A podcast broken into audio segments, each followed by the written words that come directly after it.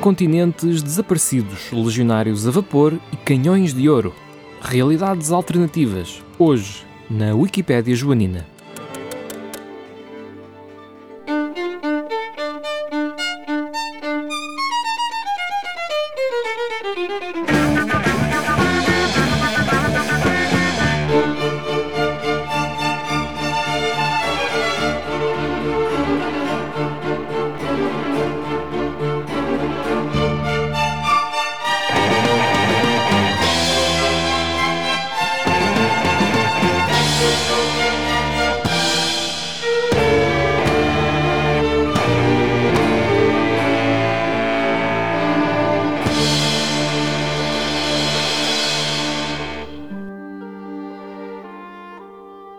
E sejam bem-vindos a mais um Wikipédia Joanina. Hoje, como sempre, no último fim de semana do mês, vamos dedicar o programa às realidades alternativas. Como sempre, para me acompanhar, tenho o João Simões comigo. Olá. E hoje temos também uh, o regresso ao programa do Paulo Santos, que é uh, um especialista em criar realidades alternativas no Europa Universalis. Talvez. Que realidades alternativas é que tens criado recentemente no teu PC? É o domínio total e mundial de Portugal, como sempre. É sempre aquilo para o que vais, é pegar em Portugal e, e Não, conquista não, global? Só metade das vezes. Qual é o que é que fazes na, na outra metade das vezes? A outra metade das vezes, Inglaterra, Veneza e outras cenas. E com o assim. Império Azteca nunca conseguiste? Hum, Não tens muito ambiência, tens poucas coisas para bater. Ok, ok. Sim, o Império Azteca é uma coisa mais eh, consolidada. O resto são tribos pequeninas lá à volta. É tipo um mini-jogo mais, porque como é geopolítico, não tens muitas nações ao lado dos aztecas. Sim, Por isso não consegues expandir muito. Muito bem. Eh, programa que dedicamos então às realidades alternativas. O Paulo gosta muito delas e é por isso o nosso convidado de hoje. Eu vou lançar a pergunta do costume que é quem quer começar. Eu aviso que estou muito mal preparado hoje. Então começa o Paulo. Simples. É? Começa o convidado? Começa o convidado. Como de costume, não é? É. Paulo, sentes-te confiante para avançar? Talvez. Eu Então- tenho apenas uma realidade alternativa eh, baseada num simples detalhe assim muito minúsculo. Eu, acho que são os melhores. É quando pegamos em detalhes minúsculos que depois podem ter repercussões épicas. Acho que sim. O meu detalhe minúsculo é simplesmente se as Américas eh, não existissem. Co- como continente, Como massa continental, sim. Basicamente, nas Américas há água. Portanto, Apenas vamos imaginar que, que Ptolomeu estava correto e o mundo era muito mais pequeno do que é na realidade e naquele espaço do Não. oceano entre a Europa Não necessariamente. e a Ásia não havia nada. Tem o mesmo tamanho, apenas não existe Américas. Ok, mas existem ilhas à mesma do Pacífico? Existe os Açores. Existem os Açores e depois o Japão. Não, depois talvez o Havaí. Podes ir até o Havaí. Dos Açores ao Havaí. Hum, ok. E que impacto é que achas que isso teria dentro da história da humanidade? Obviamente não íamos ter Américas e coisas do eu, género. eu gosto como ele começou a conversa a dizer é um pequeno detalhe. Minúsculo. Tem pouca, poucas alterações no, na geopolítica de hoje em dia, acho. Seria praticamente a mesma coisa. Hoje em dia, sim, sem América do Sul, sem, sem Estados Unidos, seria exatamente igual o mundo. Não, vamos, é uma proposta interessante. Eu acho que podíamos discutir isto. Ora bem, desde logo. eh, Eu estou a partir, a passar já à frente acerca das, das impactualidades eh, geofísicas, eh, de massas de terras, de nível Uhum. do mar. eh, digamos apenas que está tudo na mesma, apenas não há lá nada. É apenas Ok. água. Ok, Certo. sim, mas vamos imaginar que o nível da água é superior e aquilo estava tudo debaixo d'água. Estavam lá, estavam lá Ilhas. as placas tectónicas. E podias ter ilhas, também lá tens montanhas, por isso era possível que tivesse algumas ilhas, mas não, que não. ele ele já disse que Sem é, ilhas. é só água. Açores, Só água. ah vai. Açores Havaí. Ok. É a linha transcontinental Açores Havaí. Portanto, vamos. Eu acho que se calhar a melhor maneira de pegar neste problema é colocar-nos na mentalidade de um Estado ibérico no século XV. Eu acho que seria por aí que as coisas começariam a alterar. Sim, portanto, nós somos aquele Estado ibérico no século XV que procura uma rota alternativa para o Índico Sim, para a Ásia. e estamos a pensar em dar a volta à África, mas também há quem pense que pode chegar à Índia navegando para o Ocidente. Sim, tivemos vários navegadores, nomeadamente os corte reais, que navegaram para o Ocidente. Mas aí então os Açores já estão descobertos. Evidente. Estamos nessa altura. Sim, sim, sim, partindo do princípio que já tínhamos nos Açores e que os corte reais já estavam a viver nos Açores. Portanto, já tínhamos os Açores. Sim, Sim, porque os Açores Eh, foram bem antes dessa altura. E claro, e vem Cristóvão Colombo ter com o rei Dom João II e diz-lhe: Eu quero descobrir um caminho alternativo para chegar à Índia, navegando para o Ocidente. Sim, aí eu acho que o Dom João II. E João II ter-lhe dito: Tu és estúpido, porque ou vais morrer no meio do nada porque não há lá nada, ou vais descobrir alguma coisa que não é Índia. Que foi o que aconteceu. Sim. descobriu alguma coisa que não era segunda. Agora vamos imaginar que. Mas, mas aí estamos aí pela corrente histórica mainstream, por assim dizer. Que eu tinha. Há alternativas em que supostamente o rei sabia muito mais do que aquilo que dizia e foi por isso que recusou. Claro, por isso é que eu apresentei eh, as duas possíveis respostas de Dom João II a Cristóvão Colombo. A primeira é: és estúpido, vais morrer no meio do nada porque só lá há água, ou vais ter um sítio que não é Índia. Portanto, vamos Ok. presumir que a resposta era a primeira porque efetivamente não havia nada. Agora, a questão também pode não ter sido essa, ou seja, ele até podia dizer e podia já ter conhecimento, devido às navegações portuguesas no Atlântico, eh, que não havia nada, Uhum. e aparecer-lhe alguém com um projeto, ok, eu consigo chegar à, à Ásia indo para o Ocidente. Epá, acredito que o Dom João II, visto que na altura também já existiam nas, na corte, já viviam nas, na corte os corte reais, Uhum. que também já tinham navegado para o Ocidente, Sim, mas a questão é que os corteais não voltaram. Está bem. E agora neste cenário, imagina, eh, conseguiam voltar. Não, não conseguiam voltar de onde? Não havia nada. Espera, não voltaram. Podiam passar o ou não passo. voltaram? Se eles, se tu, tu estás a. Eles não voltaram porque não voltaram. É assim, o facto de haver um continente americano basicamente divide o Pacífico e o, e o Atlântico num- em dois mares. Neste caso é só um único mar. É um único oceano, sim. Ou seja, mesmo vendo mais tarde a viagem de circunnavigação do Fernando Magalhães, Mas isso acho em vez de ele andar a dar depois. aquela volta pelo sul das Américas, ia direto. A questão é, como é que tu aguentas uma viagem direta desse tamanho no século XV? Também o Fernando Magalhães também não tinha condições para aguentar a viagem, por isso é que ele, a, Sim, a- a- a armada questão dele é- foi devastada. Mas a é armada do Fernando Magalhães parou em muito sítio. Porque havia Não. sítio para parar. É assim, o Dom João II podia simplesmente financiar, ok, queres tentar, porreiro. Não, não, não, mas vamos partir do princípio. Dom João II sabe que aquilo não vai dar certo, portanto despacha o Colombo para a Isabela Católica. A Isabela Católica diz: sim senhor, toma lá três barcos, a iniciativa privada dá-te mais um e arranca para, para o Ocidente. Eu Hum. acho que. eh, Cristóvão Colombo morre no Havaí. exato, no Havaí, eu acho que ele nem sequer chega ao Havaí. E se chegar ao Havaí? Não chega, Podia ter chegado. não chega. Quatro naus eh, não chegam para uma viagem. Chega meio não. Não chega para ir de Portugal ao Havaí. Quatro Ah, naus. mas os marinheiros não sabem pescar, eles podiam se era porque não tinham água para beber.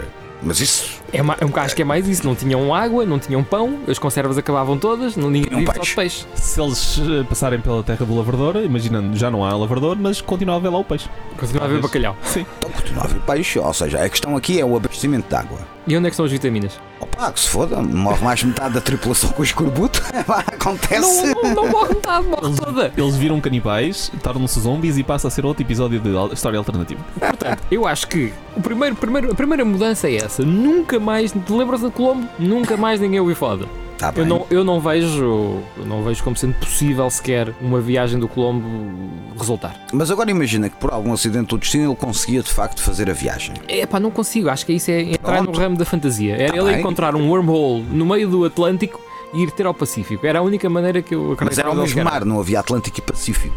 Exato, mas eh, em vez Continua a de haver. eh, havia o, o Oceano Americano. Entre os dois. O oceano brincando entre os dois. Mas bom, partindo do princípio então que passam-se 20 anos e o Colombo não dá notícias, Castela abandona eh, a ideia de encontrar um caminho por ali.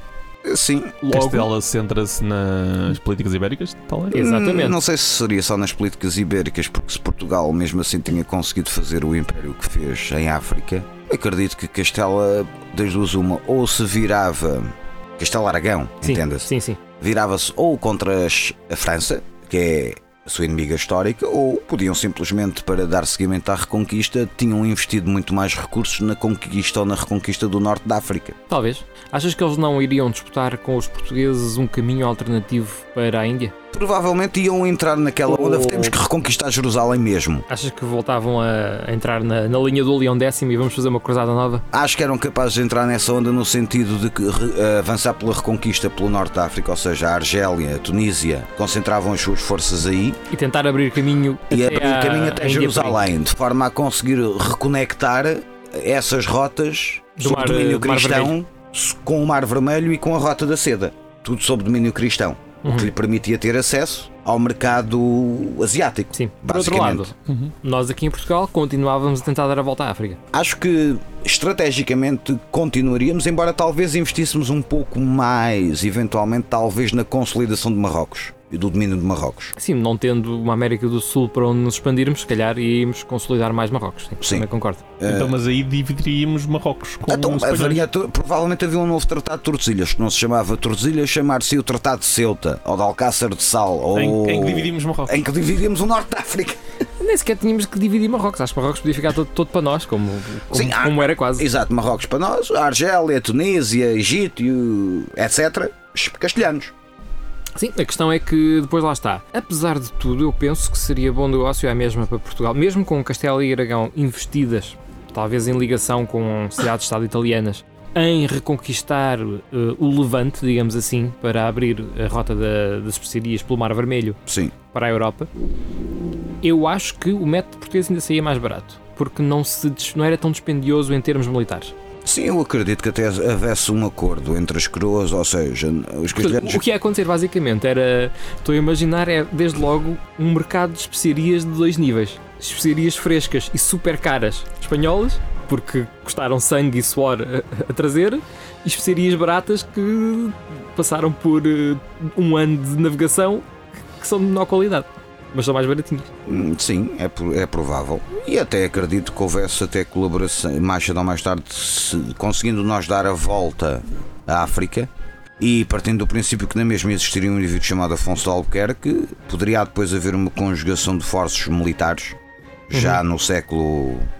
Ou seja, um ataque em, em pinça. Um ataque em pinça de facto sobre Meca. Estados mediterrânicos a atacar do, do Oriente Europeu e os portugueses dando a volta Pelo por trás. sul. Ou seja, era possível fazeres um ataque em pinça e poderias eventualmente exterminar o Islão. Isso é um bocado forte demais. mas- eh, nessa altura o Islão já está bastante difundido. Tens Islão. Está bem, mas se havia uma reconquista cristã no norte da África, tudo o que era islâmico no norte da África era erradicado. Continuas a ter Islão no, No dentro interior da África, sim.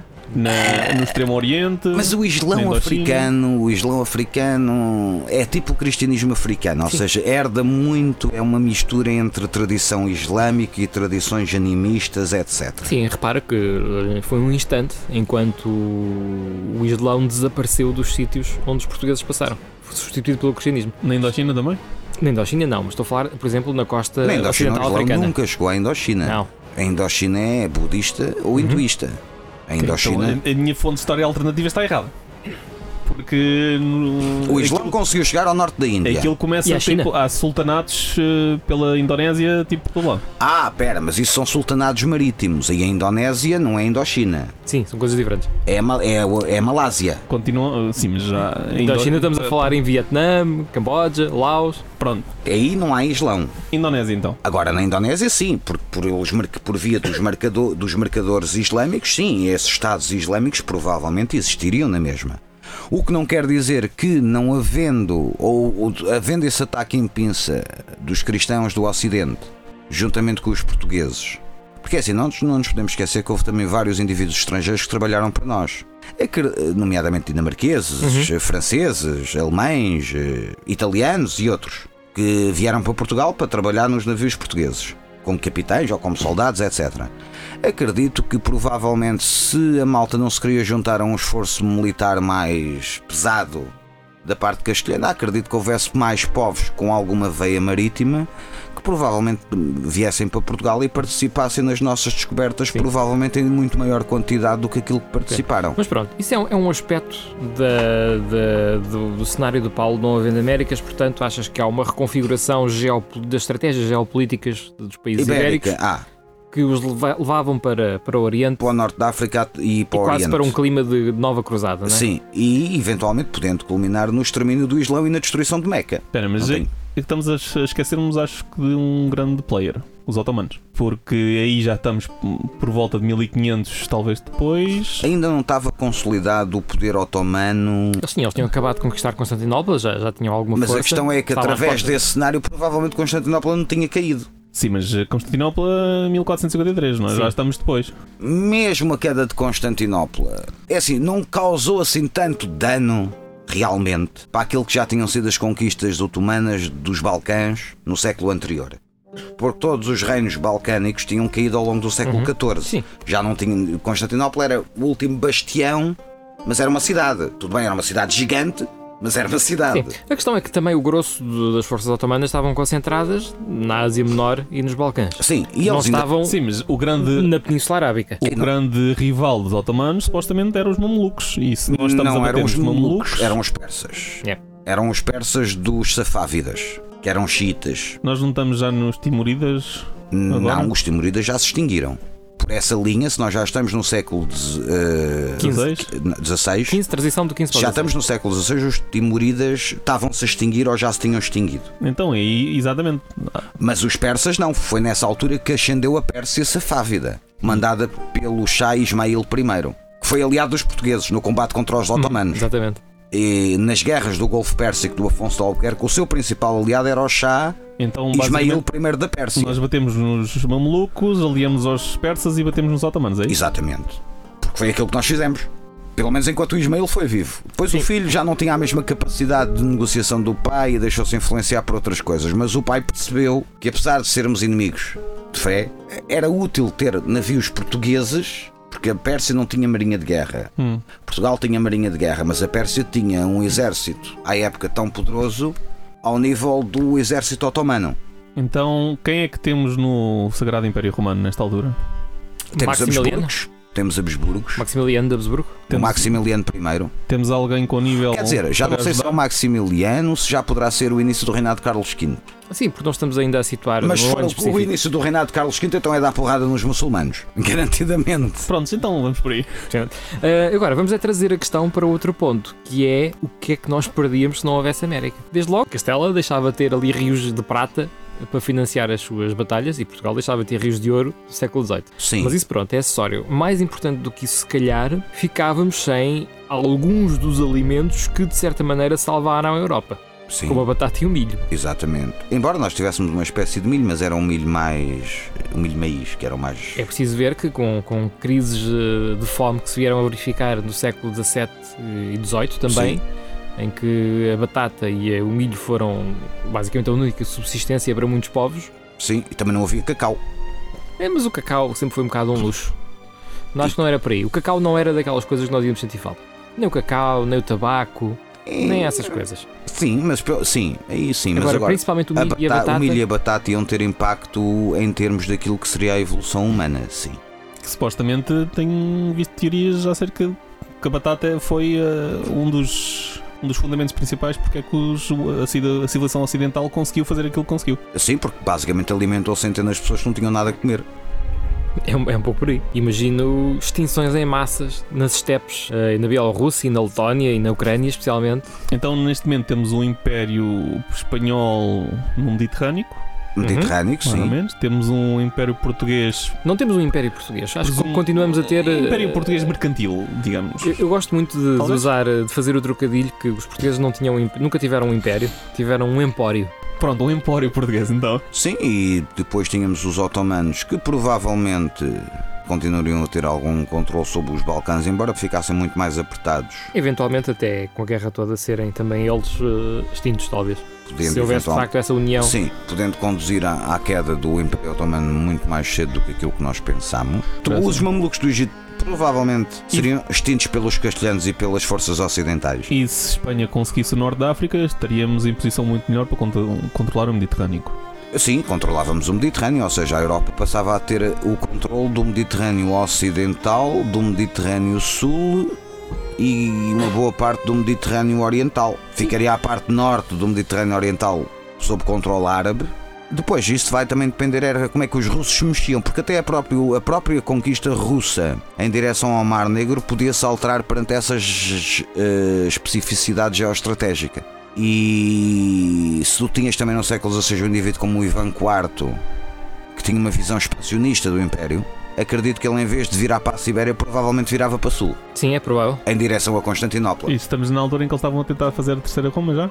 Já, já ele, já se ele já ele, ele é o, o- o primeiro, não é o idealizador, mas é o primeiro do czar de facto que se considera o herdeiro do- da, De Roma. de Roma.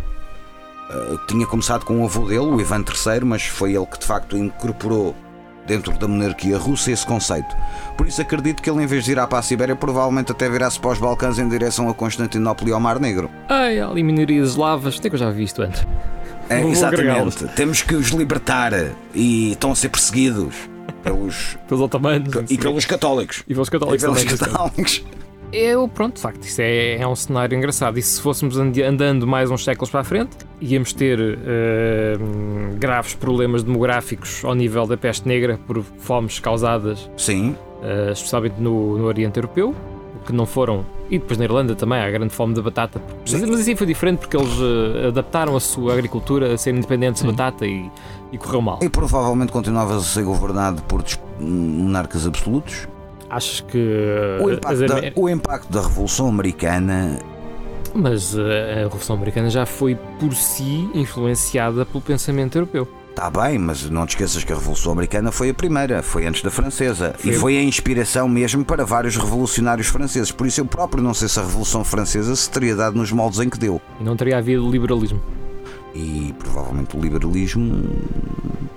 Podia haver uma tentativa incipiente ah, de livre-cambismo, vamos dizer assim, como, tent- como houve no século. Porque não te esqueças que muito do pensamento que deu origem ao liberalismo, à Revolução Francesa e posteriormente ao liberalismo, vem de uma Inglaterra onde isso já existe há séculos, desde Tá a Magna bem, Carta. Mas depois tens todos aqueles intelectuais americanos que, que conseguem de facto aplicar esses conceitos e fazem um país livre. Ou seja, tu não terias esse elan de um grupo de gajos que se revoltaram contra um governo opressivo. Mas repara, todos esses gajos que, que que estão na América, eles vieram da Europa. Portanto, Tá eles bem, estavam mas nunca tinham sequer chegado a nascer. Austrália.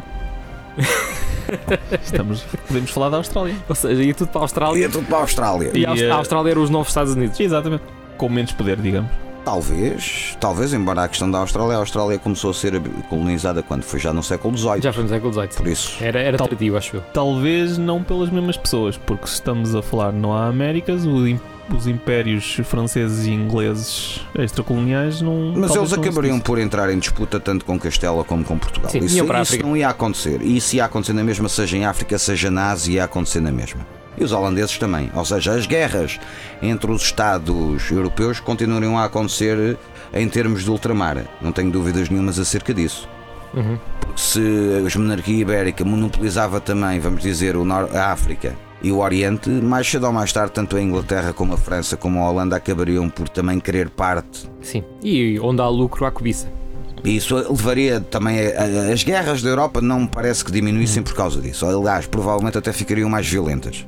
Sim, é possível porque há muito menos espaço para partilhar, logo há muito mais competição. Então, mas com o facto da batata também não ter ajudado tanto a Europa, isto não teria atrasado a Europa talvez meio século a um século, pelo menos? Vamos ver em termos de, avanços civilizacionais o que é que as Américas nos trouxeram. Obviamente que não podemos falar em todo o capital humano e científico que os Estados Unidos e o Canadá deram ao mundo a partir do século XIX. Grande parte daquilo que nós temos hoje, desde tecnologia informática, Sim, sim, sim. desde farma- farmácia, eh, coisas desse género, muitos desses desenvolvimentos vieram dos Estados Unidos e do Canadá Sim, sim. inovações a nível da medicina e tudo, eh, nos últimos 200 anos, opá, a eletrici- o domínio da eletricidade, eh, a invenção da, da- da- da lâmpada, ou Sim, seja, sim. tudo coisas que vieram dos Estados Unidos. Exato. Vieram de uma realidade criada pela independência dos Estados Unidos e pelo seu desenvolvimento como Estado, Sim, como e- país. E, e um Estado que promovia justamente esse tipo de empreendedorismo privado. Os Estados europeus não eram assim. Por isso Exato. é que eu digo, o, conceito, o próprio conceito de. Não quer dizer que não houvesse na mesma revolução industrial, agora provavelmente o mundo em que nós viveríamos era radical, seria radicalmente diferente daquilo que nós vivemos atualmente. Eu acho que se não houvesse um continente americano, Dois. a Europa, dois, é um continente só. América do Norte e América do Sul é só um continente. Ahm, mas se não houvesse um continente americano, provavelmente a nossa realidade europeia ao século XXI seria muito mais próxima de um cenário steampunk do que propriamente daquilo que nós temos Sim. hoje. E não tinhas cocaína e heroína. Não tínhamos heroína. Heroi- Heroína? Heroína da Ásia, vem da papoila. Ah, tens razão. Cocaína. Pronto. Não havia cocaína para ninguém. A heroína vem do ópio. Não Já havia ópio na China há muito ninguém. tempo. Ah, mas, eh, e sim, e depois também tens vários vegetais que existiam que eram nativos das Américas, que isso foi muito bom para a nossa carga vitamínica, que quando foram introduzidos na Europa, provavelmente nós não teríamos acesso a eles. E isso iria. Eu acho que o grande problema de não haver um continente americano, eu acho que a demografia mundial provavelmente seria muito inferior àquilo que é atualmente. Não sei, lá está, porque também a Europa Não, ia sofrer de a- sobrepopulação. Ia sofrer de sobrepopulação. Mas eu acho que estaríamos atrasados relativamente a hoje ainda há algum tempo. Sim, isso eu concordo. Teríamos algum atraso tecnológico, de E- certeza. E demográfico também. Demográfico, provavelmente o planeta não estaria tão sobrecarregado. Eu não, sei, eu não sabia se teríamos um, um atraso demográfico, antes pelo contrário. Acho que teríamos sobrepopulação. Porque não se esqueçam que viveríamos num ambiente quase exclusivamente cristão e cristão Sim. praticante, onde todas as noitadas têm que fazer bebés, senão é Hum. pecado. Sim. E tinhas outra coisa, depois provavelmente ias ter guerras brutais pelo domínio da Antártica. Antártida. Isso ainda falta muito. Isso ainda, ainda, ainda nem chegámos lá. O impacto da, da reformação. Da Reformation. Da reforma, Da reforma. É batatada em geral. Não, é Se porque que, agora já não eh, os podes expulsar. Está tá bem, exterminas. Simples. ou, ou guerra intercina até, até haver uma paz, como aconteceu em. Exterminas. Ou seja, as guerras de religião não deixariam de existir por causa disso. Aliás, provavelmente, como outros conflitos, agudizariam ainda mais. Ah, Portanto, é, se calhar o caminho é esse: é, é- é períodos de paz com sobrepopulação uh, intercalados com períodos de de, de guerra e crise Mas eh, com descida da população. Se a reforma acontece já um pouco depois daquilo que nós começámos a falar, tal- se o papado conseguisse o Jerusalém e o. isso dava-lhe uma legitimidade elevadíssima ao- aos olhos da Europa. Desde logo, calma com essa expressão. O papado consegue Jerusalém. O papado não consegue nada. Pronto, O mas papado é um instigador, mas não lucra nada Os com isso. Quem- Quem católicos- iria ter Jerusalém Sim. seriam os Agora, Estados. se os os católicos. espanhóis, os espanhóis se os- conseguem Jerusalém. Isso é um impacto diferente para aquilo que era a visão do mundo cristã. Mas aí provavelmente íamos ter. o- Podíamos não ter uma reforma, ou até poderíamos ter tentativas de reforma, mas acho que haveria um conflito brutal entre católicos romanos e ortodoxos. E consegues às tantas uma influência maior em. Tipo, Espanha seria a nova França. Não, ao contrário, não é? N- Não, Espanha seria a França atual, talvez, sim. Eh, Estou a falar na sua influência sobre o Papa. A influência que, o- que França teve sobre o Papa Sim, seria dada Espanha por Espanha. era provavelmente espanhola, sim. Seria provavelmente espanhola. já, já nesta altura, com ou sem América, o papado era altamente inspirado, inspirado não, eh, influenciado por, Por Espanha, pela Aragão. monarquia espanhola. E por Aragão, especificamente. Por Aragão. Ah, por isso, sim, Espanha continuaria a ter um grande ascendente no papado. Não tenho dúvida nenhuma acerca disso. Sim, eh, a ascendência francesa já, já era coisa da Idade Média, já tinha desaparecido. Exato, tanto que depois por isso é que vem o conceito do galicanismo e da Igreja Nacional Francesa, que é por oposição ao domínio espanhol sobre o papado, espanhol e italiano. Sim. Ah, mas acho que depois poderiam haver conflitos graves com os ortodoxos. Haveriam graves conflitos religiosos com os ortodoxos, nomeadamente se os russos de facto virassem em direção a Constantinopla. Mas lá está, os russos também não sei se seria uma, uma diferença de política tão grande porque não há, não há interesse dos russos também. Os russos foram para o Alasca por acaso, porque tinham lá Sim. passagem fácil, mas de resto nunca tiveram grande interesse. Não, calhou. Mas aqui já não é expansão. Sim, Já não existe mas as, as expedições da Sibéria eu acredito que fossem lançadas na mesma. Agora acredito é que o início dos czares, nomeadamente a partir do Ivan IV, eles em vez de se focarem na exploração da Sibéria, eles iriam focar os seus recursos na reconquista de Constantinopla. A sério. E acredito que o conseguissem fazer. Então Sim. seria Constantinopla para os ortodoxos e Jerusalém para os católicos. Fundamentalmente seria isso. Constantinopla e Moscovo funcionariam como uma bicefalia dentro do mundo ortodoxo e Jerusalém e Roma funcionaria para os católicos. Eventualmente podias meter Madrid. Mas fundamentalmente Roma e Jerusalém. Então isso daria, portanto, um, presente steampunk em que havia uma guerra fria entre uma União Europeia católica e uma união, uma cortina de aço que separava de uma União russa. Eslava, sim, Eslava havia, havia ortodoxa. uma eslava, havia, haveria de certeza um ambiente de guerra fria entre o Europa católica romana e a Europa ortodoxa, podendo eventualmente teres uns pozinhos de protestantismo e tal no norte da Alemanha, na Escandinávia e o Caneco, mas que não seriam relevantes neste jogo. Ok. Queres eh, falar mais alguma coisa sobre o teu cenário, Paulo? Eu acho que já está caótico o suficiente. Eu também acho que sim. Eu acho que isto deu muitos problemas. Mais problemas que soluções. Falta saber depois o que é que os chineses faziam. Ah, os chineses ficavam na sua, como ficam sempre. Pelo menos até ao século XXI. Eu, eu acho que o equilíbrio hoje em dia seria menos presença ocidental. Porque Não. acho que as Américas, tipo, todo- toda a interação com as Américas deu muito poder à civilização ocidental e acho que, tendo havendo menos poder para a civilização ocidental, havia um, um equilíbrio maior, digamos. Talvez houvesse um maior balanço entre aquilo que é a cultura e civilização ocidental e a asiática. Exato. Provavelmente havia um maior equilíbrio, potencialmente. Lá está, eu não sei, eu acho que seria mais o contrário. Eu acho que sem uma, uma Mas América isto para desviar. desde, desde que o Islão conseguisse ser exterminado. Eu acho que não, eu acho que é justamente essa questão. Se houvesse uma. se- na ausência de um continente americano para explorar, toda a atenção europeia seria virar naturalmente para a Ásia primeiro e depois para a África. Sim. E a questão dos chineses é: tu, os chineses podem gostar muito de estar deles, mas se eles se sentirem atacados, eles respondem. Tendencialmente. O problema é também o estado em que eles estavam. Mas vamos passar então, Atenção, calhar- não te esqueças que nesta altura quem governava a China eram os Ming. Os Ming não são uma dinastiazinha. Eles tinham navios, tinham frotas de guerra, era um império extremamente bem organizado. Podia não ter o expansionismo ocidental, mas se se visse ameaçado por um avanço da Europa sobre a Ásia, os chineses acredito que respondiam. Isso então, acho que isso é matéria para outro cenário alternativo. Vamos passar a outro? Sim, João, vamos Eu tu. estou satisfeito. O meu é muito. Então, é, força, é tão avança. incipientezinho o meu que, que prefiro deixá-lo para o fim. Então, vamos então ao meu. O meu é basicamente um que supõe-se que haveria uma revolução industrial no século III ou no século IV depois de Cristo. Uma revolução industrial. Sim, como nós a conhecemos há 200 anos atrás. Agora, Mas como- que é? Máquinas a vapor e. Exatamente. Como é que isso acontecia? Ah, primeiro temos que fazer aqui uma contextualização. Por exemplo, Convém, convém. o porque- petróleo é conhecido desde cerca de 4 mil anos de Cristo. E as civilizações mesopotâmias, egípcios e outros usavam o betume, ou a Uhum. nafta, para Sim. calafetar casas, estradas, etc. Ou seja, o petróleo era conhecido e, e também era Sim. conhecido no mundo romano. Como fonte de iluminação também, queimavam para lamparina, lamparinas etc.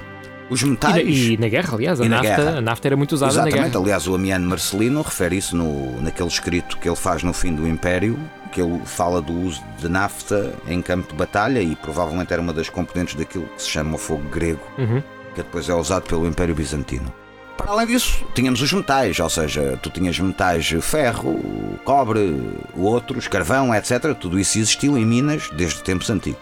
Também tinhas uma situação que foi inventada no século I ah, depois de Cristo na China, que foi a invenção da pólvora. Foi inventada durante a dinastia Han e era possível que esse conhecimento através das rotas comerciais pudesse eventualmente chegar ao Ocidente. Mas tudo isso existia, Eu, mas era... eu acredito que o conhecimento da pólvora chegou até à antiguidade europeia. A questão é para que é que servia? Mas a questão é isso. Depois, mas qual era... Onde é que a gente vai pôr isto? Mas qual, Não, não temos armas? qual é o, o, o mecanismo? O que é que fez a Revolução Industrial, Uhum. como nós a conhecemos? O que é que está na base daquilo que é a nossa Revolução Industrial? Foi uma É. simples invenção. A máquina a vapor. Quem foi o primeiro indivíduo que criou um motor a vapor? Eh, James Watt, se não me falha a memória. Não, o Herón de Alexandria. Ah, sim, estás a falar de, na antiguidade. Ou seja, agora imagina, o Herón de Alexandria criou, Criou- o primeiro motor a vapor, o Helioptis. Exatamente. Então agora imagina que depois do Herón de Alexandria alguém se lembrava, epá, isto aqui é muito giro, mas em vez de ser uma coisa para, para ser divertida, vamos aplicar a isto uma máquina para fazer agricultura. Exato, em vez de ser um brinquedo, que era o que era a máquina do, do Aaron, não era? Exato. Alguém se lembrava, epá, e que tal usarmos isto para a agricultura? Ou seja, havendo alguém que pensasse esse conceito e aplicasse o conceito de Iran a uma máquina agrícola, tinhas a base, aquele Sim. Poderia dar origem a uma revolução industrial. Como aconteceu, aliás, depois também no Reino Unido, com a, com a sementeira automática Exatamente. do, do Jethro Tull. E com a Spinning Jennings, etc. Ou seja, agora imagina que havia alguém, não quer dizer que fosse o Herman, podia ser outro indivíduo ligado às- à Biblioteca de Alexandria e à Academia de Alexandria, porque a Biblioteca de Alexandria não era só uma grande biblioteca, era um grande centro de ensino e de investigação. Uhum.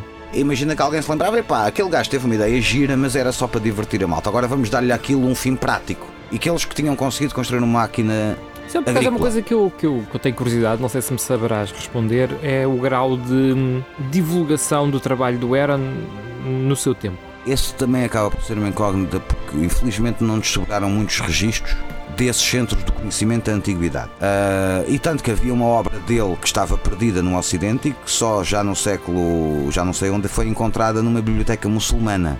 Ou seja, o colapso do Império Romano fez perder muito conhecimento antigo. Hum. E não nos podemos esquecer uma coisa: os romanos eram exímios engenheiros. Eles criaram canalizações, as estradas, os aquedutos, eles aplicavam tecnologia grega e outra e criaram betão. Ou seja, em termos de know-how, Roma tinha know-how suficiente para ter construído a civilização que construiu.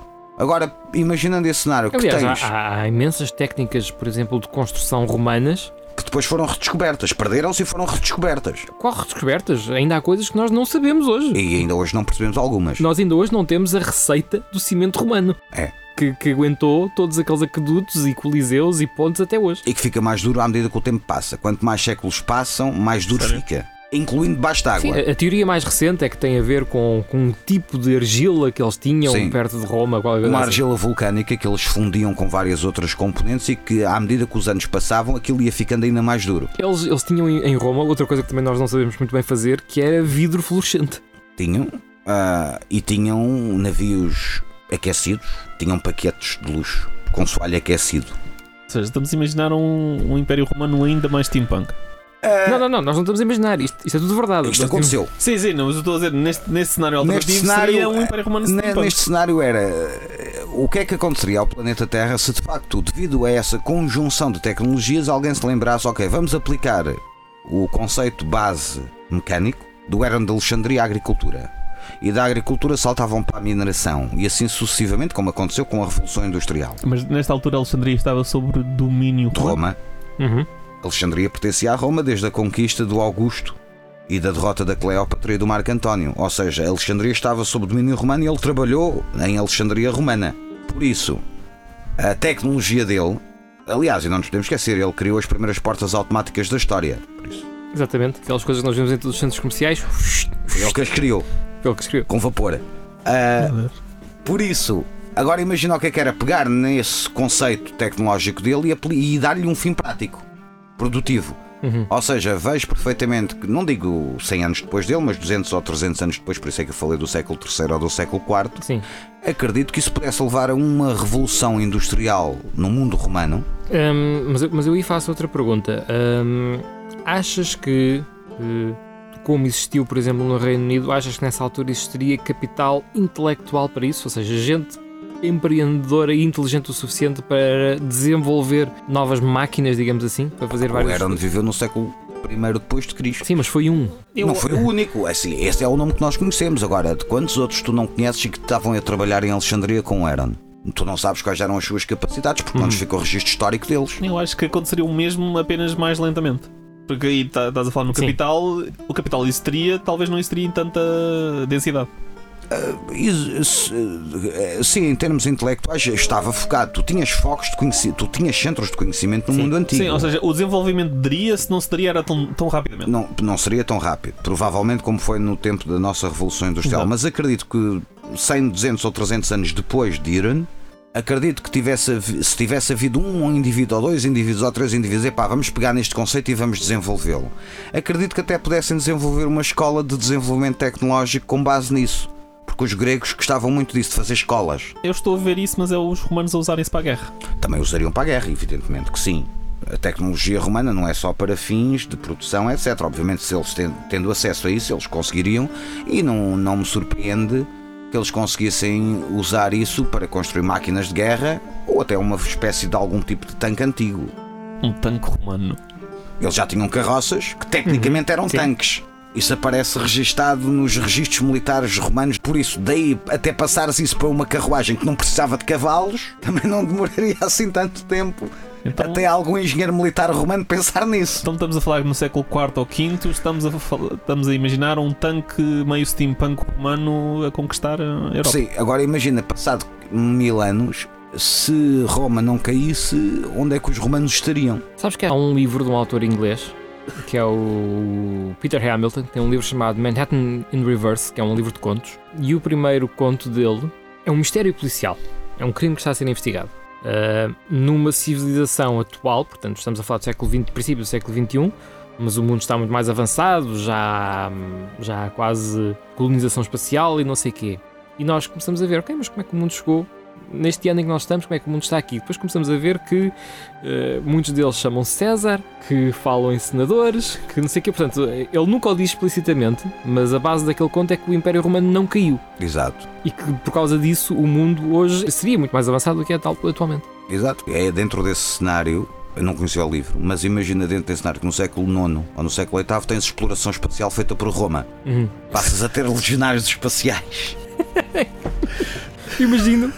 Temos romanos no espaço. Romanos no espaço. Antes do anos 1000. O que eu acho mais curioso é, é romanos a, a colonizar planetas com nomes de divindades. Exato, Com nomes de divindades romanas. exatamente. Ou seja, Mas- chegam, chegam ao planeta Marte e.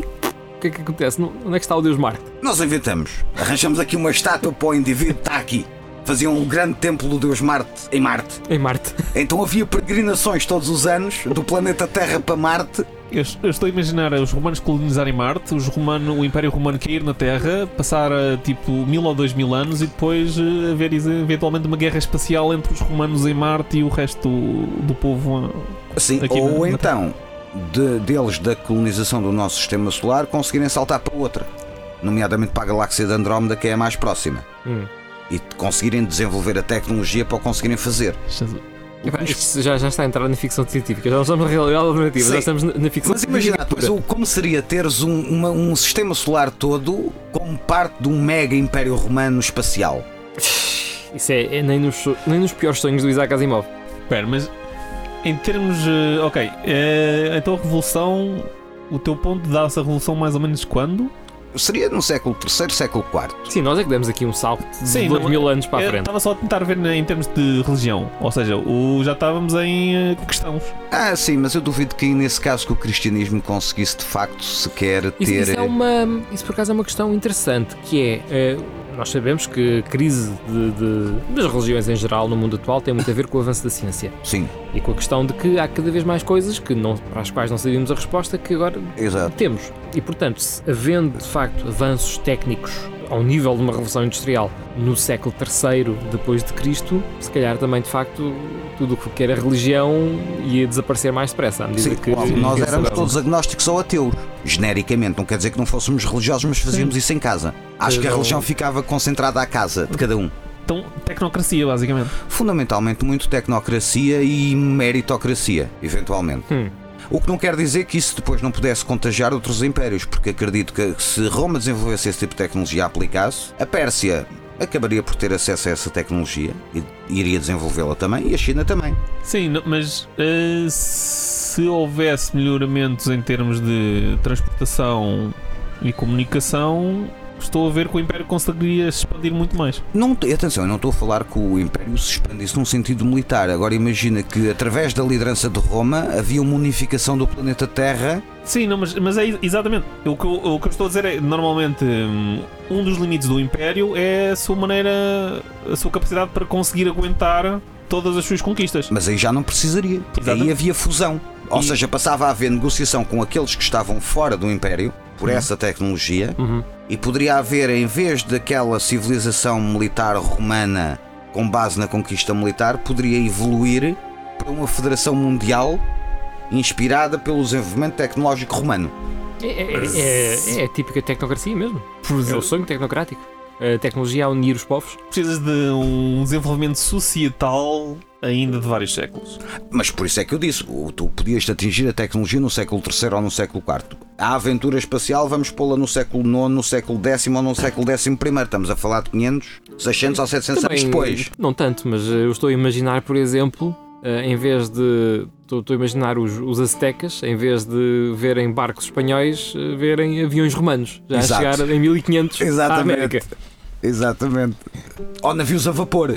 Eu, penso, eu já estou a pensar mais à frente ainda. Máquinas voadoras a atravessar o Atlântico em Exatamente. 1500. Se estamos a falar em 1500, em 1500 eles tinham conquistado a Terra toda. Eles- Atenção, eh, eh, neste Eu estou, a cenário- ima- eu estou a imaginar se eles, eh, desculpe, se eles em, no- antes do ano 2000 já chegaram à Lua, a Terra já está sobre Não, o estavas a falar antes do ano 2000, não era? antes do ano. Não, sim. não, eu disse antes do ano 1000. Ah, antes do ano- 2000. antes do Se ano ele está a 1000. dizer no século 8 ou 9, eles chegam à Lua. Sim, ou Antes de poderia, chegar à Lua, eles chegam aos Aztecas. poderia ser, e, ou então poderia demorar mais tempo.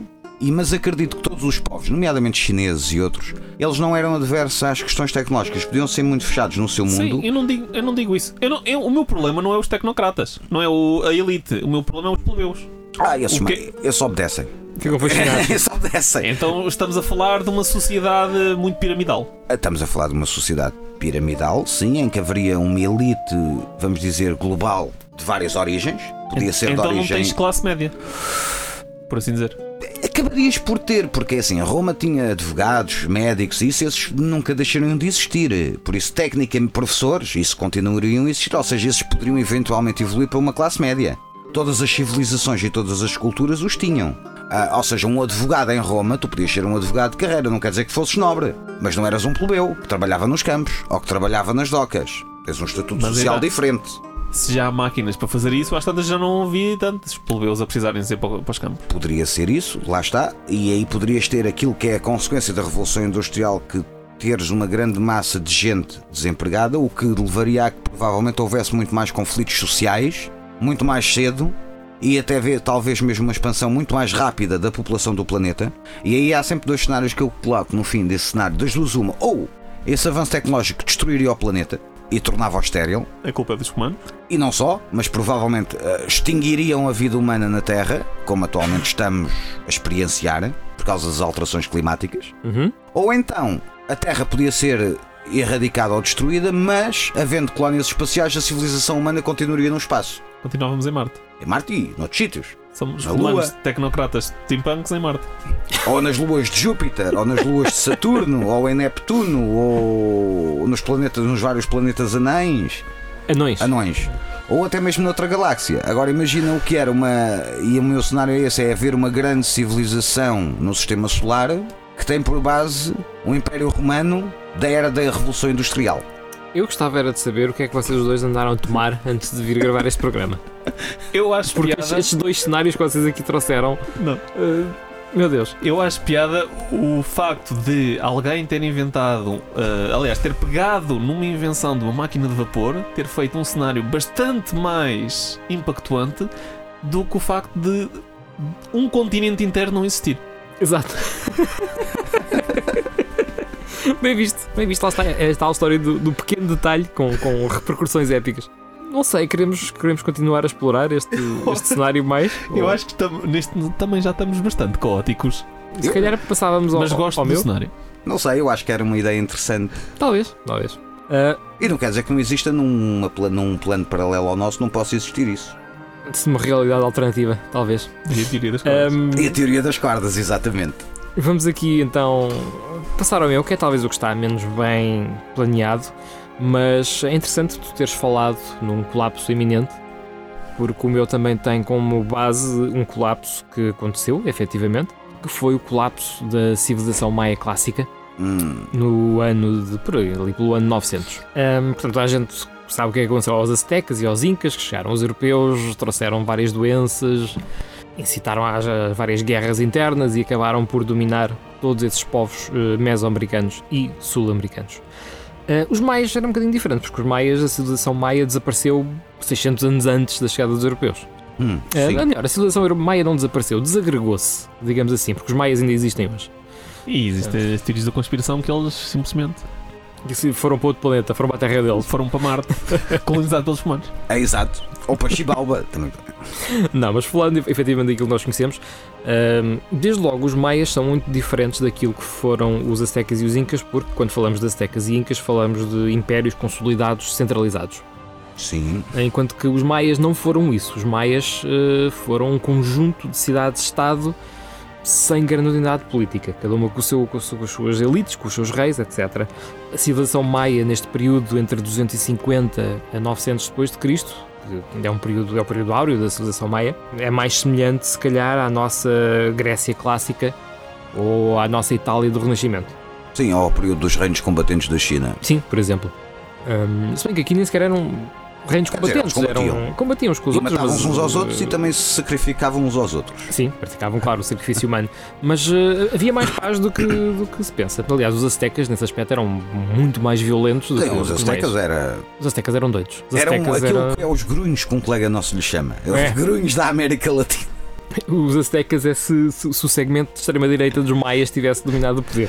Mas os maias não, os maias, lá está. Os maias que acabaram por a sua grande civilização clássica, de certa maneira, colapsar em 900 devido à falta de. à exaustão de recursos. Recu- Portanto, esgotaram recursos hídricos, esgotaram eh, as florestas todas, queimaram as florestas todas para colheita e depois não souberam renovar o solo. Sim, também eu já vi um Enfim. programa em que também tiveste várias cidades que colapsaram devido à Sim. ordem social rígida que tinha que levou a, a grandes revoltas da população Exatamente. vassal- serva Uhum. contra a elite governante ou sacerdotal da cidade. Exato.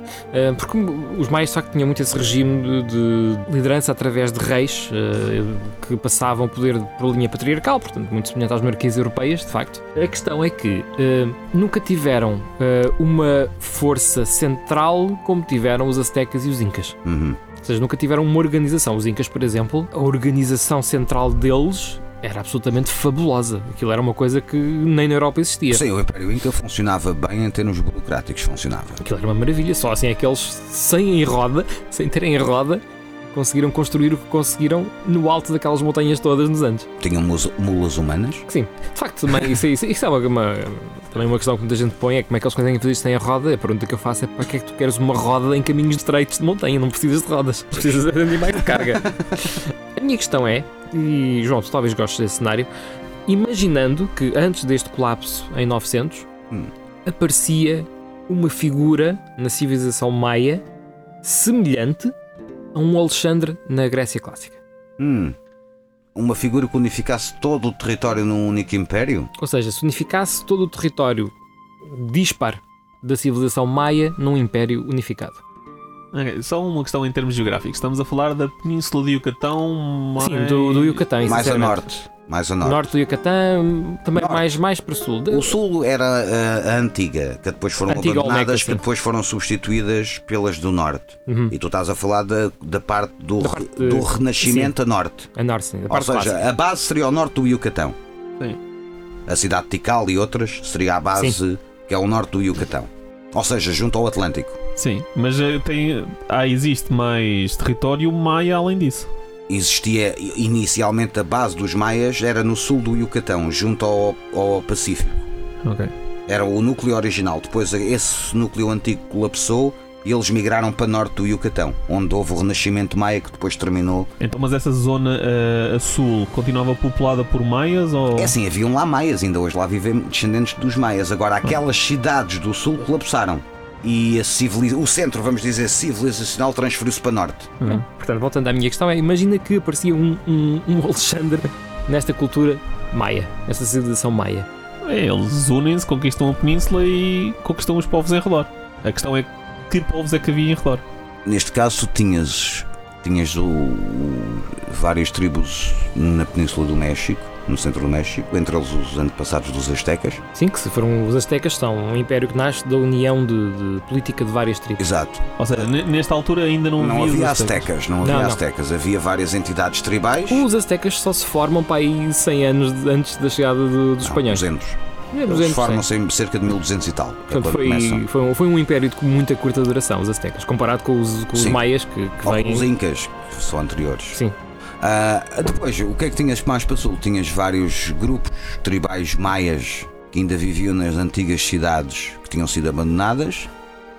Provavelmente também tinhas lá alguns no meio tribos toltecas ou descendentes de, de De Olmecas, sim. toltecas, olmecas, zapotecas, etc., que eram grupos tribais são eles próprios resquícios de uma civilização anterior de que uma também civilização colapsou. anterior que, terá entrado em colapso. Ah, e depois tinhas para norte, tinhas os nativos americanos, basicamente. Os antepassados daquelas tribos das planícies e outros que viviam nas planícies do Sim, norte. de Pueblo e essas coisas. Sim. Tinhas para norte também os inuites e esquimós e Sim, mas iroqueses. isso já estamos a entrar para a América do Norte. Mas pronto, isso eram tudo grupos tribais. E no Exato. sul, no sul tinhas, tinhas ainda não tinhas os incas, tinhas a civilização anterior que é a civilização. Tinhas dois grupos, tinhas uma zona na zona da Colômbia, que era uma civilização não se conhece muito acerca dela, mas que existia. E depois tinhas uma civilização anterior aos Incas, que estava mais ou menos na zona do Peru, eh, Equador, Hum. norte do Chile, que havia aí um, um outro substrato civilizacional. Essa Eh, zona na Colômbia era migratória ou não? Eh, Não, não, eram mesmo grupos fixos. Eram grupos fixos. Não eram nómadas. Não eram nómadas, eram grupos fixos, mas não se conhece muito bem esse tipo de cultura ou esse tipo de civilização ainda hoje. E provavelmente porque não eram assim tão avançados, diria eu. É uma das coisas que distingue os maias é que eles tinham, desde logo, uma grande sensação de ser a partir do ponto em que começam a escrever a sua própria história. Portanto, são talvez o único povo da América Central, não vou falar dos Incas para já, a América do Sul é outra história, mas da América Central, e do Norte que registra a sua história. Sim, de facto, sim, são, do- são dos casos excepcionais que fez isso, que registra os eventos e a história e as descobertas, etc. Ah, por isso, tecnicamente, eram a civilização e foram a civilização mais avançada. Depois, desde logo, matematicamente, muito avançados, conhecimento de astronomia fabuloso. Foi isso que lhes permitiu construir sociedades com base em reis sacerdotes, porque estes dominavam basicamente o tempo, não é? Entre aspas, eles basicamente tinham conhecimento de quando é que ia ser cada eclipse, cada, Sim, cada passagem de cometas, essas coisas, porque eles tinham uma boa capacidade de observação e dos também céus se e de interpretação suspeita disso. que eles tinham capacidade de navegação em alto mar, embora não se tenham encontrado ainda provas muito concretas acerca disso, mas especula-se que eles terão tido capacidade de navegação em alto mar. Uhum. Ou seja, eles tinham acesso a esse tipo de conhecimento. Ou seja, estamos a falar de uma civilização, embora em moldes diferentes, tão, aliás, tão não, eu vou dizer mesmo, muito mais avançada do que qualquer civilização europeia do mesmo período. À época. Estamos a falar no período entre 250 e 900. Quer dizer, não te esqueças que na Europa tu tinhas Roma a essa época. Em 250 já uma Roma Tinhas a Roma. cair, Tinhas a cultura. mas especialmente ali em 600, Em digamos. 600, em 700, tendo em conta a questão dos reinos germânicos, etc., podemos considerar os maias mais avançados que os europeus, sim. Uhum. Portanto, a questão é, neste período surge um Alexandre. Une aquilo tudo politicamente. A grande questão é, primeiro, uma centralização maior de um império maia consegue instaurar políticas de gestão uh, do património, digamos assim, em termos modernos, melhores que tenham permitido evitar o colapso que se verificou, ambiental, que foi, foi o que aconteceu. Porque a questão é que várias cidades-estado levam a rivalidades, rivalidades levam a competição pelo território, Sim. levam. Aliás, isto aconteceu mesmo em muito menor escala na Ilha da Páscoa. Várias tribos rivais que deram cabo da terra toda para construir estátuas para competirem entre si. Sim. Sim, tens essa situação, mas depois aí é que está, é que Isto aconteceu em muito maior escala na- na- na- no colapso da civilização maia. Foi esta rivalidade também entre cidade-estado. Agora, sem essa rivalidade, sem essa necessidade de embelezamento constante das cidades, que era por isso que, servia Sim. todo aquele desmate que eles desmatavam e toda a pedra eh, que eles Sim, extraíam, sim, etc. É assim, dep- dependia muito, é que eu não sei se um líder por si só, mesmo que ele fizesse a unificação militar do território, Mas lá está, João, é, é- mesmo um- uma normalidade. É, é uma mula, é um, é um Alexandre. O Alexandre Sim. também é uma normalidade. Sim, mas, mas a a questão, questão é- do Alexandre é assim, tu tens o Alexandre e tens o valor estratégico dele, mas tu tens uma equipa que acompanha o Alexandre. Sim, vamos, vamos E tens supor. interesses do Alexandre em ir para sítios que eram conhecidos e que havia intercâmbio com eles. E aqui é a mesma coisa, também era tudo conhecido. Ok, mas E vamos supor também que existia uma equipa de apoio a qual este o interesse? líder Qual maia. o interesse deles se expandirem? Não estamos a falar em expansão, estamos Ok. a falar em consolidação apenas. Eu, eu penso logo em expansão. É assim, ele poderia eventualmente das duas uma, ou consolidava, porque seria um processo muito difícil de conseguir eh, convencer as elites das várias cidades a seguir um único líder. Não é impossível, porque há registro histórico daquilo que já foi decifrado do alfabeto maia, houve determinados momentos em que houve uma ou duas cidades que se uniram sob a mesma dinastia. Sim. Não é uma impossibilidade. E isso o aconteceu. problema é conseguires unir 20 ou 30 cidades diferentes.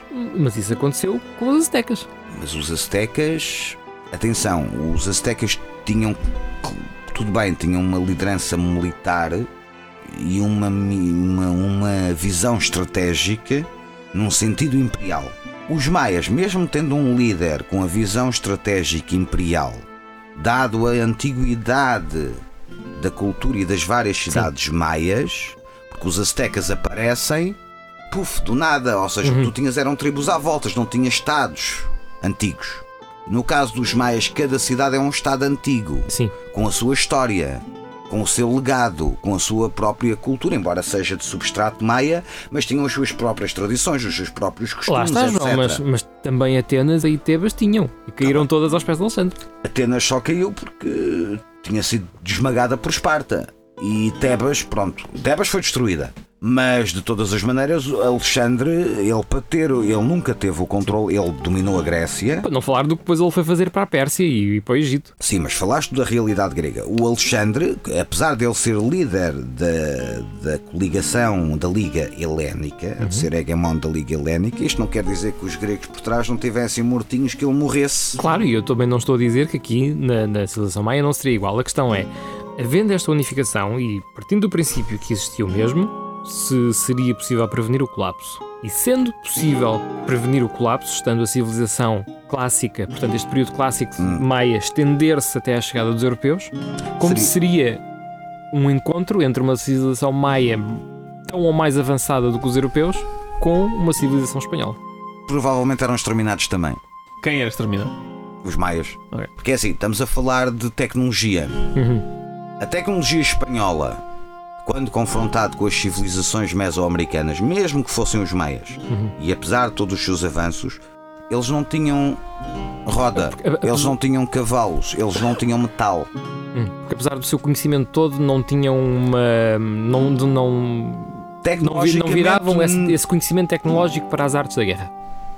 É assim, acredito que eles virassem para a arte da guerra, só que eles iam usar os recursos eles conhecem Uhum. e com os quais estão habituados: a obsidiana, a pedra, a lança. Ou seja, o que leva ao colapso das civilizações mesoamericanas, apesar da doença, eh, principalmente a doença, a destruição, é a, a superioridade da tecnologia europeia. Uhum. Os europeus tinham canhões. Lá Eu duvido que os maias chegassem à tecnologia do canhão. Sim. Acha que naqueles que 600 anos entre o colapso da civilização clássica e a chegada dos europeus não, não conseguiam desenvolver? Tens que ter também a matéria-prima para isso. Ou seja, tinha que haver recursos ricos tinha de que haver- ferro. E aquela zona para- não tem esses Uhum. recursos. Sim. Mesmo os aztecas, que teriam potencialmente alguns recursos, eles nunca os utilizaram. E os incas também não. Ah, Sim, era tudo muito à base de- da pedra. aí temos um gap tecnológico elevado comparando com os europeus. Contudo, São as deficiências eh, geográficas. Já, já o Jared Diamond fala muito nisso também. agora, se dissermos que a partir dessa centralização maia poderia haver uma expansão ou a criação do Império Maia Mesoamericano, visto que os povos mesoamericanos estavam no mesmo grau e patamar tecnológico dos maias, e tendo um líder expansionista ou um líder que consolidasse e depois que tivesse um sucessor que fosse expansionista, acredito que pudesse, em vez de haver três ou quatro impérios diferentes nas Américas quando os europeus cheguem, acho que fosse possível haver um único império mesoamericano, Uhum. liderado Ok, por, sim, dinastas maias. Continuamos a falar apenas na América Central, então. América Central e acredito que eles até pudessem chegar à América do Sul e não sei se não chegariam a mesmo à agora, América do Norte. Eh, geograficamente estamos a falar de coisas bastante separadas. Sim. Agora Não posso eh, só introduzir mais um joker na questão? Hum. Portanto, vamos imaginar que eh, chega-se ali ao ano de 1500, um bocadinho antes, vá, mil- 1492. Ehm, não, mais tarde. Os, conquistadores em força vieram mais, mais tarde. Mas temos então um Império Maia estabelecido, Hum. com um governante eh, e um poder centralizado, que conseguiu evitar o colapso através de uma melhor gestão de- dos seus recursos, consegue gerir, por exemplo, muito melhor a ligação entre cidades para fechá-las completamente, por exemplo, para não espalhar a doença, para, para a doença não se espalhar pela rede citadina eh, maia, que era enorme. Eles tinham cidades a cada. Qual 20 quilómetros quase. Qual seria o intuito disso antes da chegada dos europeus? Não, estou a falar com a chegada dos europeus. Ah, ok. Um, e agora, pegando aqui num evento histórico que aconteceu mesmo, que é o tal Joker que eu quero introduzir, que é um, o naufrágio de um senhor chamado Gonçalo Guerreiro. Ele, eh, portanto, teve um naufrágio na costa de- do Yucatán, salvo erro. Ele foi eh, primeiro escravizado pelos aztecas um, e depois foi vendido aos maias, que eram aos resquícios maias que existiam. Um, e ele acaba por se imiscuir na sociedade maia, casa com uma maia, tem os primeiros filhos mestiços e sobe na hierarquia maia ao ponto de liderar eh, os maias em batalhas contra os espanhóis. E eh, servindo-se do conhecimento militar que ele tinha, porque ele tinha vasto conhecimento de- das técnicas militares espanholas. Basicamente Eh, estás a falar de um Alexandre espanhol que chegou aos Maias e Não, não, não. não. aos Maias? Eh, Isto não é, o, não é o, o hipotético Alexandre que eu falava. Isto era um Joker que foi introduzido Sim, que isto é o Alexandre II. é um Alexandre II, calhar. É um, só, Hum. Um Só que Alexandre isto é espanhol. espanhol. só que este é um líder espanhol do Império Maia. Líder não, mas seria um grande general do, do Império Maia. Como foi? Aliás, como foi um grande general das civilizações maias contra os espanhóis, até morrer em batalha. Continuamos a ter a, a diferença tecnológica, acho eu. Sim, mas agora tens, tens uma coisa que, que já, já não há o efeito de surpresa agora. Sim, e ok, agora tens lá um indivíduo que conhece essa tecnologia e que pode usá-la. A questão é, consegue ele ter apaniguado o suficiente para expandir e criar uma frente? E precisa haver a implantação dessa tecnologia também. Precisa de haver o Uhum. acordo das elites, porque ele não é, se ele não é maia, ele não será das elites. Mas ele torna-se elite maia. Está bem, mas inicialmente ele não é. E aí Não, tens não. logo dois fatores em que tu tens ou é morto ou sobrevive. Uhum. Pode ser sacrificado. Sacrificado. Acontece. Eu voto Sim. nisso. Agora, se ele não fosse sacrificado, ok, vamos imaginar que ele consegue de facto ter uma carreira dentro Não, não, é, da- não, é, não é que de facto aconteceu. E esta parte é literalmente. Sim, é aconteceu mesmo. Mas imagina que ele mantém na mesma a possibilidade de fazer a carreira que ele Sim. fez dentro das hierarquias maias, mas num contexto em que tu tens o Império Maia Sim. mesoamericano. Ele, ele torna-se efetivamente um grande senhor maia. Pode ser, sendo espanhol, ele era mesmo espanhol. Era, era. Era mesmo espanhol. Ok, podia pensar, ok, vou tomar o poder. Era mesmo espanhol. Os espanhóis tentaram eh, suborná-lo para eles ajudar e ele rejeitou. Tentaram subornar com o quê? Basicamente com o retorno e a Espanha e dar-lhe altos cargos se ele entregasse uma cidade ou o que é que era. É uma história, é uma história assim. Se estamos a falar neste cenário alternativo, os maias têm o Império, os maias têm o América Central, os maias têm o ouro a sair pelos ouvidos. Sim, mas o ouro não faz canhões. Fa- Pode fazer canhões de ouro. Que não, o metal não é forte o suficiente. Agora, para com esse espanhol, tu podias era ter o contrário, eles a subornarem os soldados espanhóis. Imagina que eles têm, inventam uma liga mais rija, menos maleável de ouro. Porque eles podem não ter ferro, mas têm ouro. Podem ter canhões de ouro. Mas o ouro mesmo enrijecido não, não, Não dá, é muito é maleável. muito para- maleável. Sim, mas aí, Sim. daí eles inventarem a liga com Parece-me estranho. conhecimentos astronómicos, inventarem uma liga O que, eu- o que eu vejo mais. não faz sentido nenhum. O que eu vejo mais, não, isto não, não deve ter acontecido, mas eh, era este Gonçalo Guerra a empreender táticas de guerrilha contra os espanhóis e capturar os canhões deles. Isso talvez. Sim, mas depois era, tinhas que ensinar os maias a usar canhões. Claro, isso já. Não, já- mas- Não, mas a questão é que ele já podia tê-los treinado antes com, com, com outras coisas. É assim, eu acredito que esse é gajo, fácil de A Gonçalo- coisa que tu disseste acerca de subornar os soldados, então. Agora acredito que ele pudesse subornar os batalhões de conquistadores Com ouro eh, com ouro maia maia. e passava o exército de conquistador espanhol para o comando dele. Exato, agora vocês são mercenários para, para os maias. E acredito que havia muito filho da mãe no exército espanhol que era capaz de trocar de lado. Sim, Eu só tenho aqui uma dúvida. Qual é, é a tradição naval dos maias?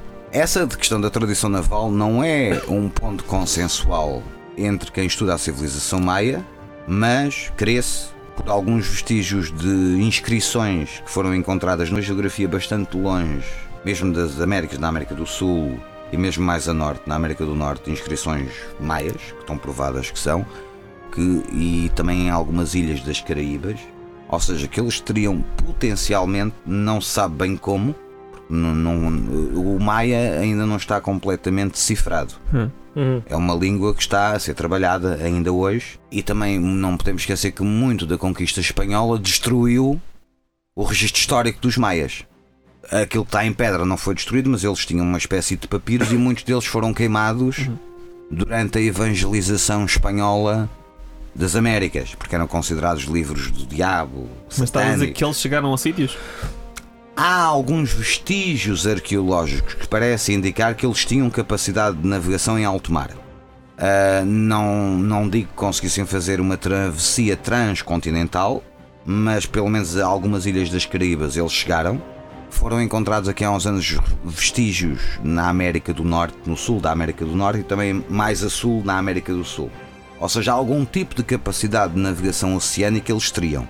Ah, podia ser uma navegação de cabotagem, perfeitamente. Mas tinham algum tipo de. Crê-se que tinham algum tipo de capacidade de navegação no mar.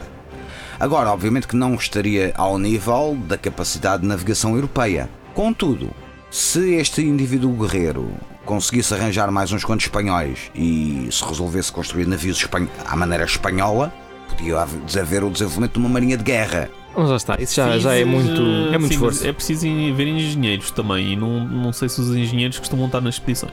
Sim. Para construir navais. um navio, bastava ter os dois ou três indivíduos que tivessem trabalhado num estaleiro naval e que fossem bons. Para construir um navio que Mas- ele- água, sim. Construísse um navio que chegasse a outro continente, talvez. Sim, Sim. A questão é que o Gonzalo Guerreiro era só um. Está bem, mas imagina que ele conseguia comprar uns quantos dos espanhóis e que dentro desses que ele conseguia comprar vinham uns quantos gajos que tinham experiência de trabalhar em portos Sim. tipo Sevilha ou afins. É, a questão provavelmente é que não havia tempo suficiente para isso. Eu, a partir do momento em que tu começaste a dizer com o Alexandre dos Maias, eu imaginei logo eles a chegarem à Europa antes de nós chegarmos lá. Ah, não. Não. E eu não acredito que os maias fizessem uma expansão Nem acho que para seria do outro interesse deles. continente. Agora acredito que uma liderança militar maia forte pudesse eventualmente fazer aparecer, não digo esse Alexandre, mas um, um descendente dele, que optasse por uma onda de conquista territorial mais vasta, daí tal criar o tal Império Mesoamericano papando todas aquelas tribos. Sim, isso. Acho perfeitamente viável. Exato. Depois, com este gajo a naufragar, e se este indivíduo não fosse sacrificado, podendo e sendo integrado na cultura e na civilização maia, quando chegavam os europeus, se esse Império Mesoamericano conseguia criar, extrair a tal riqueza de ouro ou prata eh, e tinha conseguido reunir, por influência deste indivíduo, poderia potencialmente conquistar eh, para o seu lado vários indivíduos, incluindo o Cortés. Punhas 20 ou 30 baús de ouros à frente do Cortés, o homem alinhava. Por isso, não é por aí. Bem, o que nós cascamos em espanhóis neste programa. Agora, o Cortés, o Almagro e outros gajos põem-lhe 20 ou 30 ou 40 ou 50 baús de ouro à frente e dizem: Agora trabalhas para mim. Desde que me pagues isto todos os anos, na boa. Sim, se calhar para os maias não era problema. Acho que podemos encerrar eh, os nossos tópicos eh, por hoje, não é? A menos que alguém queira acrescentar alguma coisa sobre este cenário. Acho que não, acho que está tudo dito. Eu acho que foi produtivo. Foi. Foi, Eh, foi engraçado pensar nessa realidade do Império Mesoamericano. Foi. Foi engraçado. Eu continuo a achar uma piada a imaginar uma catapulta feita de ouro. Ou um canhão, ou uma bala de ouro, ou uma espada de ouro. Também já máquinas de guerra feitas em ouro. Porque é o que eu digo. Eu, eles, eu acho que eles não tinham muito ferro, mas eles tinham ouro. Pois lá e está. conseguindo trabalhar do ouro, quem sabe? Talvez. Uma chu- chuva de. Em vez de uma chuva de balas, é uma chuva Ou de ouro. então cegavam os espanhóis quando eles se aproximavam, todos com armaduras de ouro, sol a bater. Exato, com raios de ultravioleta para cima deles. Tipo o espelho, o espelho do Arquimedes em Siracusa, não é? Exatamente. Mas com uma, ouro. uma coisa enorme de ouro. Ao espelho, o espelho maia de ouro que destruiu o exército espanhol. Exato. Leia no BuzzFeed. e é assim que vamos terminar o nosso programa de hoje. Muito obrigado, Paulo Santos, pela tua presença mais uma vez aqui para Não vou. discutirmos estas realidades alternativas. Nós voltamos na próxima semana com novos temas. Até lá. Até lá.